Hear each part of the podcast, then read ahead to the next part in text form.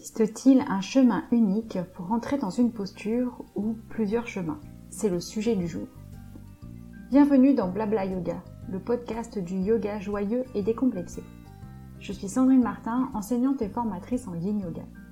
J'ai créé ce podcast pour partager mes expériences et mes réflexions et pour vous offrir des explorations afin de pratiquer un yoga qui vous ressemble et qui vous fait vibrer. Aujourd'hui, nous allons donc parler des chemins qui mènent à la posture. Alors qu'est-ce que j'entends par là? Est-ce qu'il n'y a qu'une seule façon de prendre une posture ou est-ce qu'il existe plusieurs façons de faire? Si je voulais aborder ce sujet, c'est qu'en formation, il n'est pas rare de voir la surprise se dessiner sur le visage de certains stagiaires quand on étudie les différentes façons d'entrer dans une posture. Et l'impact surtout qu'ont ces différentes entrées sur le corps, le souffle et la posture en elle-même.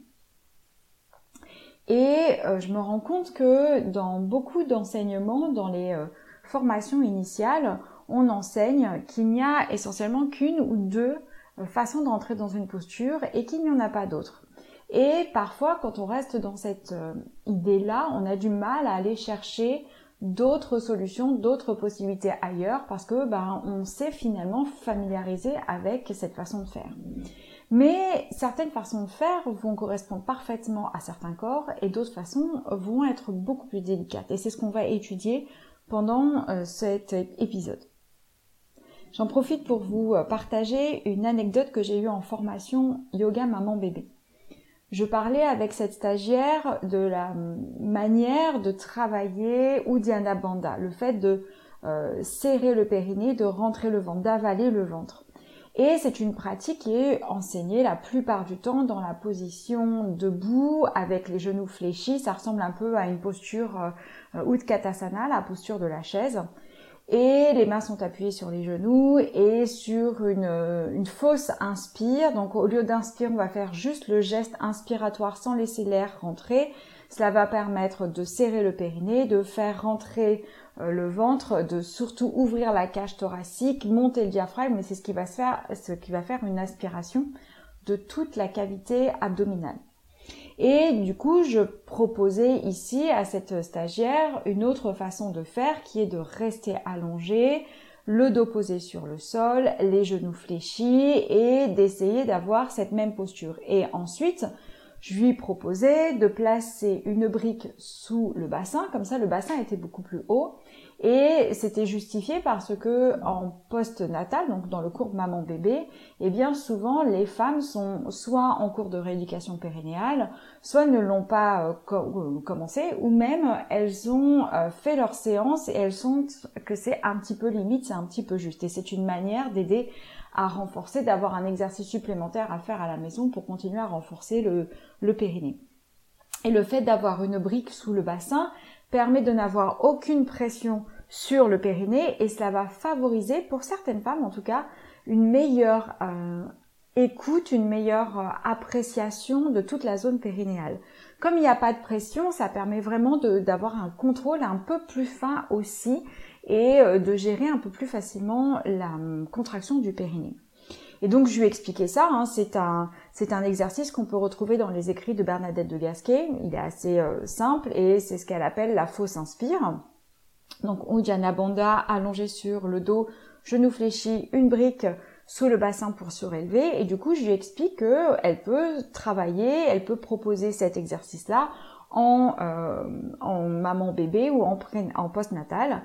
Et elle était très surprise parce qu'elle me disait euh, c'est étonnant, moi je, je l'avais vu dans un dans un livre, j'avais essayé de le faire, je trouvais ça génial, ça m'avait apporté quelque chose de nouveau parce que c'était une posture qui était difficile pour elle et elle en parle à son formateur de l'époque et lui dit non, c'est pas possible, ça se fait pas comme ça, il n'y a qu'une seule façon de faire et lui réexplique la façon à prendre. Le seul truc c'est que cette personne-là n'arrivait pas à engager son périnée, à rentrer dans la posture par le chemin qui était proposé par ce formateur. Et finalement, le formateur ne lui a pas laissé de la place dans l'exploration pour pouvoir ressentir différemment. Donc c'est important aussi de pouvoir essayer d'autres façons de faire parce que, eh bien, nous sommes différents. Nous n'avons pas du tout les mêmes corps, même si on est constitué de, du même nombre de d'os et de même nombre de muscles, même si ça c'est discutable, eh bien, il va y avoir des différences. Il va y avoir des façons de faire différentes. Donc, je me sers de cette anecdote pour entrer dans le vif du sujet et de dire qu'il n'y a pas qu'une seule façon de faire et qu'il est important quand le chemin que l'on vous propose ne vous correspond pas, d'essayer de trouver un autre chemin qui vous permettra de rentrer dans la posture. Parce que parfois, la posture est confortable, la posture est accessible, mais c'est la façon d'y entrer qui ne correspond pas. Et on va voir ça avec deux postures. Alors la première, elle va plutôt nous servir euh, d'exemple sur le fait qu'on va choisir des façons de faire qui vont être différentes. Alors ce premier exemple que je vous encourage à essayer, euh, soit directement en écoutant le podcast, vous faites une petite pause, vous vous installez, il suffit juste d'être à quatre pattes, éventuellement de placer quelque chose sous les genoux, ou sinon vous écoutez euh, toute la proposition et vous pourrez la reprendre plus tard. Et je vous, euh, je, je, mettrai le chapitrage dans le texte, comme ça vous retrouverez directement à quel endroit diriger votre curseur pour pouvoir écouter directement cet exercice. Donc cet exercice se fait à quatre pattes. Donc je vous laisse un petit peu de temps pour vous installer et l'idée c'est d'avoir un quatre pattes qui est stable. Donc les mains sont fermement posées sur le sol ainsi que les genoux. Vous choisissez après si les pieds sont pointés ou flex, vous allez choisir peut-être une position qui est plus appropriée par rapport au sol que vous avez sous les mains et sous les genoux. Donc ici l'idée est d'explorer le dos rond, le dos creux, ce qu'on va appeler les postures de chat où euh, souvent les anglophones, ils utilisent euh, les postures de chat et vache. Chat pour le dos rond et vache pour le dos creux. Donc ici, on va juste explorer ça. Donc vous allez commencer par euh, prendre contact avec votre respiration et basculer d'un dos rond à un dos creux. Souvent, ce qui est proposé, c'est l'expire, le dos rond, l'inspire, le dos creux et on va alterner comme ça plusieurs fois déjà pour réveiller la, conscience du mouvement, réveiller le corps, peut-être laisser un petit peu craquer les articulations, étirer un tout petit peu certaines zones du dos. Et ensuite, on va rentrer dans certains questionnements. Et la première question que je vous pose, c'est par où passe votre mouvement? Quelle zone de votre corps initie ce mouvement de dos rond Est-ce que ça vient de la tête? Donc votre mouvement il part de la tête et vous sentez comme une ondulation qui va se poursuivre au niveau des cervicales, des thoraciques, des lombaires et du bassin? Ou est-ce que votre mouvement est initié par le bassin et vous avez un mouvement ondulatoire qui va remonter vers la tête? Donc pareil, bassin, euh, lombaire, thoracique, cervical et tête. Peut-être que votre mouvement, il vient des lombaires et vous sentez que c'est vos lombaires qui se plient dans un sens comme dans l'autre et il y a une répercussion du mouvement après vers le bassin et vers le haut du corps. Ou encore, ça peut venir à partir du thorax. Alors, je le vois un petit peu moins avec le thorax, mais il y a quelques personnes qui euh, vont basculer du dos rond au dos creux à partir du thorax. Donc ici, sur un mouvement qui est simple, si on prend une dizaine de personnes dans une salle, on vous demande juste de faire dos rond, dos creux, il va y avoir des différences déjà dans la façon dont chacun va prendre sa posture, comment chaque personne va initier son mouvement. Et si à aucun moment on demande d'initier le mouvement à partir d'une zone particulière, eh bien chacun va faire comme il le sent. Donc il y a déjà des différences. Avec un œil averti, quand on sait euh, quelle zone regarder ou comment regarder, eh bien de l'extérieur, on peut voir effectivement que le mouvement est initié d'une zone ou d'une autre. Donc ici, ce que je vous pose comme question, c'est est-ce que vous sentez que quand vous passez du dos rond au dos creux, il y a une zone de votre corps qui naturellement va initier le mouvement de dos rond et de dos creux? Une autre question, une deuxième question qui peut se poser, est-ce que c'est la même zone qui initie le mouvement pour un dos rond et pour un dos creux j'ai pu observer que chez certaines personnes, le dos rond était initié par la tête et le dos creux était initié par soit les lombaires, soit le bassin. Comme si l'enroulé se faisait par la tête pour aller chercher un étirement dans la cage thoracique et entraîner ensuite le bassin. Mais dans le dos creux, comme si la force, elle venait, alors je ne sais pas si c'est une question de force ou si c'est une question de relâchement qui se produit d'abord dans les lombaires et ensuite au niveau du bassin avant de se poursuivre jusqu'au niveau de la tête. Donc ça, c'était nos deux premières questions. D'où vient ce mouvement? D'où il part? Et ensuite, est-ce que c'est pareil à l'aller comme au retour ou encore en dos rond, dos creux? Une autre question que vous pouvez vous poser est est-ce que le mouvement il vient des articulations, de la musculature ou du souffle? Alors, c'est une question très pointue finalement parce que euh, on va mobiliser le corps et quand on mobilise le corps, il va y avoir et des muscles et des os et du souffle et tout ça vient ensemble. Néanmoins, vous pouvez essayer d'affiner votre perception et de vous rendre compte est-ce que vous partez de vos os, la colonne vertébrale, est-ce que vous allez partir de vos muscles? Alors pour les muscles, dans la perception, on va peut-être plus le sentir dans un dos rond parce que on va resserrer les abdominaux, les, euh, les grands droits abdominaux, donc les, ceux qui sont devant, ceux qui marquent plus euh, euh, les carrés de, chocolat qu'on cherche parfois à atteindre, parce que cela ils permettent de rapprocher le pubis et le bas des côtes. Donc vous allez peut-être sentir une force abdominale qui va entraîner le pubis vers les côtes. Vous allez peut-être le sentir ici. Alors dans le dos, dans le dos creux, c'est peut-être peut-être un peu moins ressenti. Euh, dans la force, mais après peut-être que chez vous c'est vraiment très clair et vous sentez les muscles du dos qui se contractent pour entraîner toute euh, cette ouverture dans la colonne vertébrale.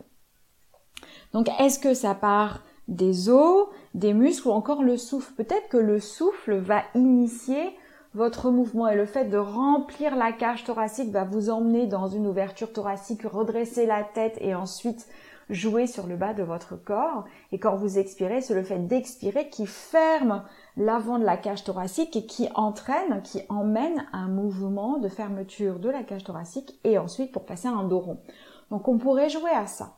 Donc vous avez trois comme ça, trois, trois explorations que vous, trois questions que vous pouvez vous poser.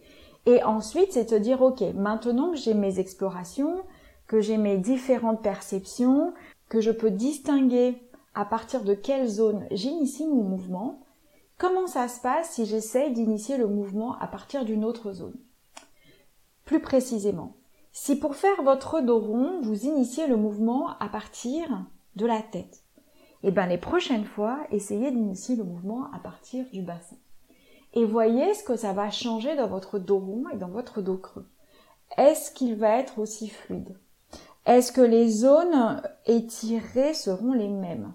Est-ce que l'intensité va être la même? Alors, il va y avoir des différences parce que vous aviez une façon automatique de faire, vous avez ouvert vos perceptions et maintenant vous allez créer quelque chose de nouveau, vous allez tester, explorer quelque chose de nouveau. Donc oui, au départ, ça va vous paraître euh, peut-être différent, manque de fluidité, euh, une réflexion beaucoup plus importante à mettre en place, etc. pour pas repartir sur le mode automatique. Donc laissez-vous un petit peu de temps, peut-être qu'au bout de trois ou quatre jours, vous serez habitué à ces observations et vous pourrez choisir plus facilement de partir d'une zone plutôt qu'une autre. Et on peut très bien partir sur le dos rond ou le dos creux à partir de la tête, du thorax, des lombaires ou du bassin. Il n'y a rien qui dit qu'une zone va être mieux que les autres. Par contre, vous allez peut-être observer que dans votre ressenti, vous n'allez pas étirer complètement de la même manière, vous n'allez pas avoir la même stabilité quand vous basculez à partir d'une zone plutôt qu'une autre. Et vous allez peut-être trouver que l'harmonie entre le mouvement et le souffle va être différent en fonction de votre euh, mouvement de départ, de votre de, la partie du corps qui initie le mouvement. Donc vous voyez ici, vous avez plein de variations possibles d'une seule et même posture. Et c'est une posture que l'on fait très régulièrement dans la pratique du yoga. Euh, que l'on va prendre assez euh, souvent. Et encore une fois, c'est souvent un mouvement qui est devenu automatique sur lequel on ne réfléchit pas forcément et on se pose pas vraiment de questions. Donc moi j'aime bien jouer avec mes élèves sur cette question-là de comment vous articulez votre colonne vertébrale, qu'est-ce qui initie le mouvement et est-ce qu'on peut partir d'une autre zone.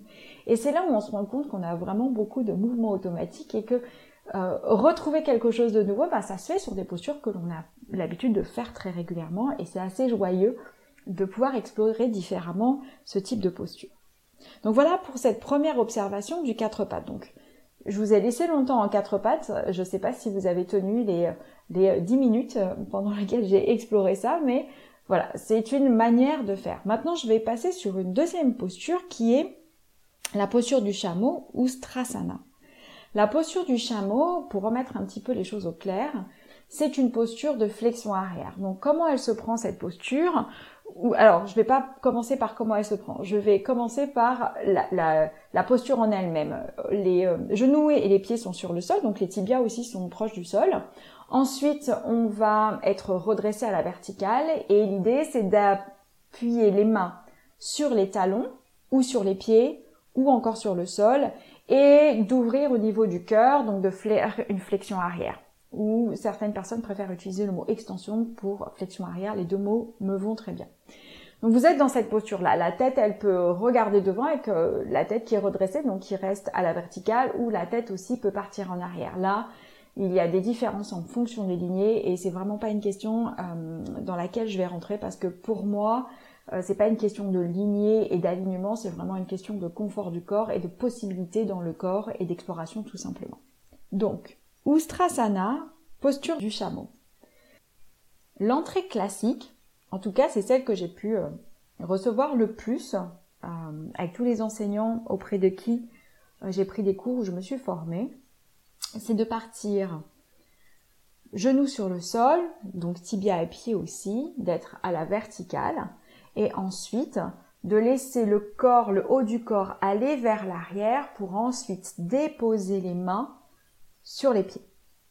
Donc dans cette façon de faire, eh bien, il y a une implication qui va être importante des muscles de la cuisse, des muscles fléchisseurs de hanche, donc au niveau du pli de laine, les muscles aussi de l'avant du corps et peut-être aussi au niveau du cou parce que ici on va descendre en arrière on va avoir à un certain moment, dans une certain, un certain angle, la charge euh, gravitaire qui va augmenter notre effort et ce qui fait que ça va donner cette sensation euh, d'étirement peut-être euh, au niveau des muscles à l'avant du corps. Mais cette sensation-là aussi est peut-être une sensation de frein. Donc si vous avez des difficultés dans l'amplitude au niveau euh, de la colonne vertébrale, alors plutôt que de parler de difficulté parce que c'est pas un mot qui est juste, je vais plutôt parler d'amplitude.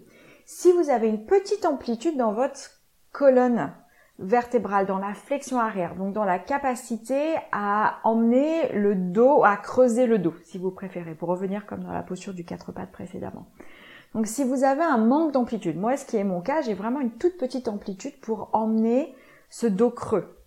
Eh bien, je vais devoir prendre la charge dans la posture au niveau de mes quadriceps et de mes fléchisseurs de hanches. Et ce qui fait qu'à un certain moment, j'ai deux euh, défis qui rentrent dans mon corps. Ce seront peut-être pas les mêmes chez vous, ce seront peut-être pas la même chez d'autres personnes. Donc, je vous partage ici mon expérience. La première chose, c'est que ça vient tout de suite toucher ma zone lombaire et ça me fait tout de suite mal au niveau des lombaires. Et c'est vite inconfortable et si j'insiste longtemps dans cette posture, notamment quand je prends mon temps pour aller en arrière, prendre son temps veut dire euh, être en, lutte contre la gravité un peu plus longtemps, eh bien j'en arrive à réveiller mon air sciatique. Donc c'est pas idéal pour moi. La deuxième chose, c'est que cela crée une tension importante, une contraction importante au niveau de mes quadriceps, ce qui entraîne ma rotule parce qu'en fait, il y a le muscle, le plus grand muscle du quadriceps, le plus, important parce qu'il va passer à la fois au niveau de la hanche et au niveau du genou, il s'attache euh, en haut du tibia à l'avant. il y a la rotule à l'intérieur. Donc si vous exercez une grande tension ici sur le quadriceps, sur le grand droit du quadriceps, ça va avoir un impact sur le, sur la rotule qui va se soulever un tout petit peu, qui va, pour dire être juste, se soulever, mais venir en direction euh, des hanches. C'est tout petit comme mouvement, mais suffisamment important. Et du coup, ça va exercer une petite tension aussi au niveau du euh, haut du tibia. Et moi, quand je m'installe dans cette posture, eh bien, ça expose euh, mon genou au sol sur certaines zones qui sont inconfortables. Et tenir dans la posture, c'est difficile. J'ai l'impression que mes genoux vont lâcher.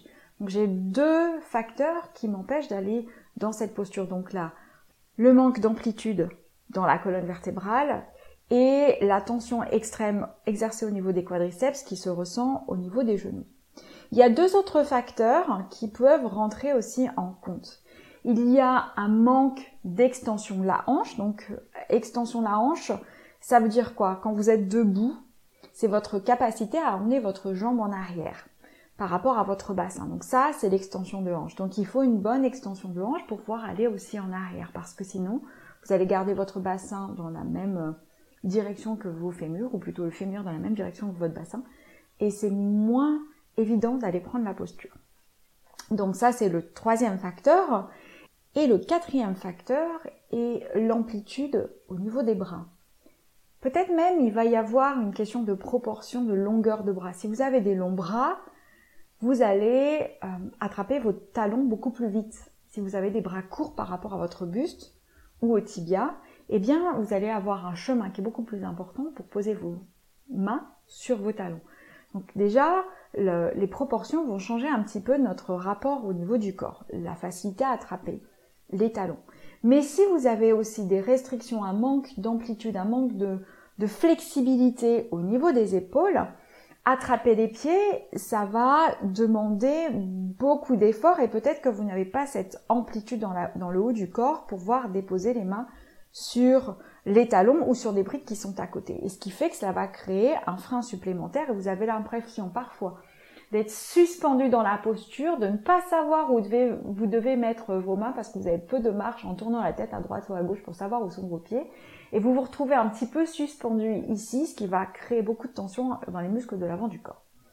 Donc ça, c'est une première exploration, donc de dire on part de la position genou, tibia, pied au sol, on redresse le buste à la verticale et on part en arrière.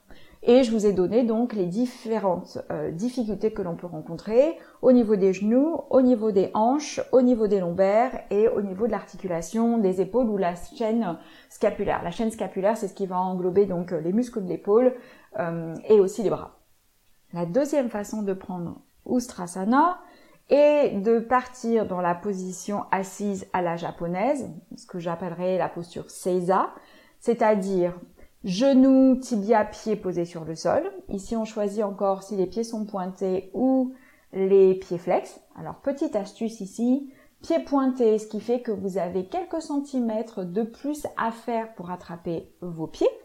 Alors que si vous êtes sur les orteils avec un pied flex, vous gagnez quelques centimètres pour attraper vos talons. Donc, ça peut changer quand même pas mal la posture. Et donc, Genoux, tibia, pieds posés sur le sol et vous êtes assis sur vos talons. Donc une fois que vous êtes assis sur vos talons, vous placez vos mains sur vos talons. Peut-être même vous allez préférer placer vos mains sur des briques sur les côtés parce que ce sera mieux pour vos bras. Ça marche aussi. Et à partir de là, à l'inspiration, eh bien, on va soulever le bassin et c'est le bassin qui va initier le mouvement pour pouvoir redresser, tirer, arquer le dos euh, cambrer le dos si vous préférez, même si on va plutôt parler de flexion arrière parce qu'on va jouer sur toutes les zones euh, de la colonne vertébrale et ça vous emmène dans la posture. Donc ici, on va être en force antigravitaire aussi, mais c'est le fait de repousser et non de retenir, ce qui va peut-être changer la façon de faire.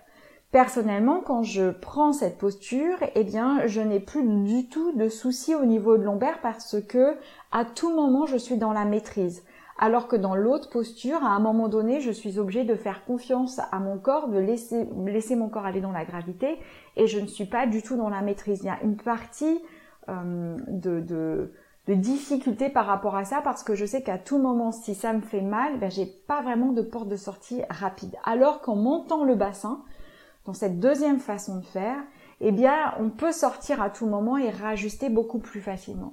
Donc cette deuxième posture, elle est plus juste pour les personnes qui ont une petite amplitude au niveau de l'extension de hanche, une petite amplitude dans l'ouverture de la colonne vertébrale, alors que ce soit au niveau lombaire ou au niveau euh, thoracique. Et je vais rajouter aussi une petite astuce ici, c'est que quand vous avez des cervicales qui sont fragiles, ou parce que vous travaillez devant un ordinateur assez souvent, ou beaucoup même, et que vous avez beaucoup de tension au niveau des cervicales, La première façon de faire, vous avez tout de suite la tête en arrière et toute la charge euh, gravitaire arrive sur votre votre cou et c'est ce qui fait que la posture aussi elle devient délicate. Vous avez les, les euh, bras qui se tendent, les trapèzes qui se contractent fort pour euh, protéger le cou et la posture elle est très très intense dans le haut du corps. Alors que dans la deuxième façon de faire, vous allez pouvoir monter le bassin, trouver votre angle d'ouverture dans les hanches, trouver votre angle d'ouverture dans la colonne vertébrale et en dernier moment, vous allez pouvoir installer votre tête là où c'est confortable à la fois pour vos cervicales, votre musculature dans le haut de votre corps et votre respiration. Donc vous avez donc deux entrées différentes pour une même posture, la posture du chameau, et à chaque fois, je vous ai donné les facilités ou les inconvénients. Alors quand on parle d'inconvénients, on trouve les facilités.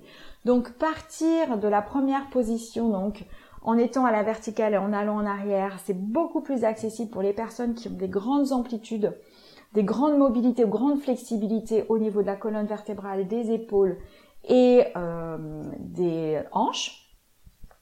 Et euh, la deuxième posture, elle va être beaucoup moins drôle pour justement ces personnes qui sont flexibles parce qu'on a l'impression qu'on peut pas peut-être aller au maximum de cette posture. L'autre, elle sera plus intéressante. Donc vous avez deux façons de rentrer, donc je vous encourage la prochaine fois que vous vous retrouvez dans cette posture d'essayer soit l'une soit l'autre. Si vous avez du temps, explorez l'une, observez ce qui se passe et ensuite observez euh, ce qui se passe dans l'autre. Donc voilà pour les deux entrées. Alors, je fais une petite aparté ici parce que je vous parle d'entrée, mais c'est la même chose pour les sorties. Sur cette même posture, vous avez deux sorties classique. Il a la sortie qui demande de revenir dans la position initiale, donc euh, c'est-à-dire vous, vous revenez en suspendant le buste, en ramenant le buste de manière à ce qu'il soit à la verticale ensuite. Donc c'est pareil, il faut lutter contre la gravité, remonter ici pour le cou et les lombaires et même les genoux. Cela va demander vraiment beaucoup beaucoup d'intensité. Et la deuxième est une sortie bien plus facile à mettre en place. Donc quand on a des fragilités, genoux, hanches, épaules, etc., eh bien elle est beaucoup plus facile à prendre. Donc ça permet aussi de se dire à tout moment, j'ai une porte de sortie bien plus rapide euh, pour être sûr de ne pas me faire mal. Et elle consiste tout simplement à fléchir les, les hanches et à venir s'asseoir sur ses talons. Donc finalement, on a deux sorties. Une sortie, la première qui est beaucoup plus intense et la deuxième qui est plus sécuritaire si on veut jouer sur la euh, carte sécurité. Donc voilà pour cette exploration avec deux postures, le quatre pattes et euh, la posture du chameau ou strasana. Et pour clôturer cet épisode, revenons sur pourquoi c'est important de choisir un chemin plutôt qu'un autre. Eh bien, c'est parce que nous sommes tous différents.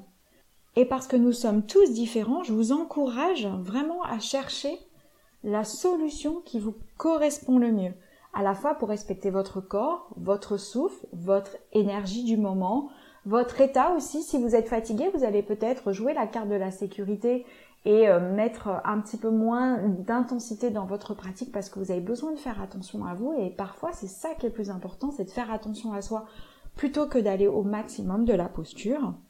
Et c'est de trouver aussi ce qui est juste pour vous. Alors voilà. Si dans une posture, vous trouvez que votre entrée ou votre sortie ne correspond pas à votre corps et que vous êtes vraiment en difficulté ou que cela crée des tensions articulaires ou musculaires, n'hésitez pas à demander à votre enseignant s'il connaît une autre entrée ou une autre sortie. Et si ce n'est pas le cas, est-ce qu'elle peut se renseigner ou il se renseigne auprès de ses collègues pour voir s'il n'y aurait pas une autre façon de faire. S'il n'y a pas de réponse qui vient de ce côté-là, n'hésitez pas à aller chercher sur Internet, éventuellement à me laisser un petit message, que ce soit en, message privé sur Instagram ou par mail, et je répondrai à vos questions si j'ai réponse à votre question, parce que parfois je n'ai pas de proposition à vous faire non plus, parce que je ne connais pas toutes les entrées ou toutes les sorties possibles. Donc n'hésitez vraiment pas à aller chercher d'autres ressources de manière à avoir des réponses euh, et surtout pour euh, pratiquer un yoga qui va vous donner de l'énergie, qui va vous faire du bien et non créer des blessures à long terme. Alors j'entends cette petite voix aussi qui peut résonner à l'intérieur de vous qui dit mais la tradition ne dit pas ça. Ou dans ma lignée, c'est pas comme ça qu'on fait et il n'y a qu'un seul chemin. J'entends et je respecte. Seulement, aujourd'hui, la tradition n'est plus la tradition d'avant. C'est-à-dire qu'avant, le yoga, il était plutôt enseigné quasiment que aux hommes. Aujourd'hui, la façon de pratiquer, il y a plus de femmes que d'hommes dans les cours. Il y a souvent plus d'enseignantes que d'enseignants en yoga. Et les cours ne se font plus euh, là, pour la plupart d'entre nous en tout cas, d'enseignants à élèves, mais d'un enseignant à un groupe d'élèves. Donc déjà, la tradition, euh, elle s'est perdue, elle a déjà été modifiée. Et c'est pour cela que je vous encourage vraiment à aller euh, visiter d'autres façons de faire, parce que la tradition, elle est aussi faite pour être remise en question. Parce qu'on remet en question une tradition, cela permet de sortir des enfermements et d'une certaine forme de dogmatisme. Donc, laissez un petit peu de l'espace à l'exploration. Et si vous ne trouvez pas de réponse à vos demandes, cherchez par vous-même, explorez. Soyez comme un petit explorateur ou un grand explorateur avec sa loupe pour essayer de trouver le chemin qui correspond le mieux à votre corps, à votre énergie et au moment. J'espère que cet épisode vous aura donné envie d'explorer votre pratique différemment et d'essayer de nouvelles entrées et de nouvelles sorties dans chacune de vos postures. Aussi, si vous avez des questions, n'hésitez pas à me laisser un message sur Instagram ou par mail et je serai ravie de répondre à vos questions, que ce soit sur cet épisode ou sur d'autres questions et même je prends toutes les suggestions pour les prochains épisodes de manière à pouvoir vous accompagner le plus joyeusement et le plus décomplexé possible. À bientôt!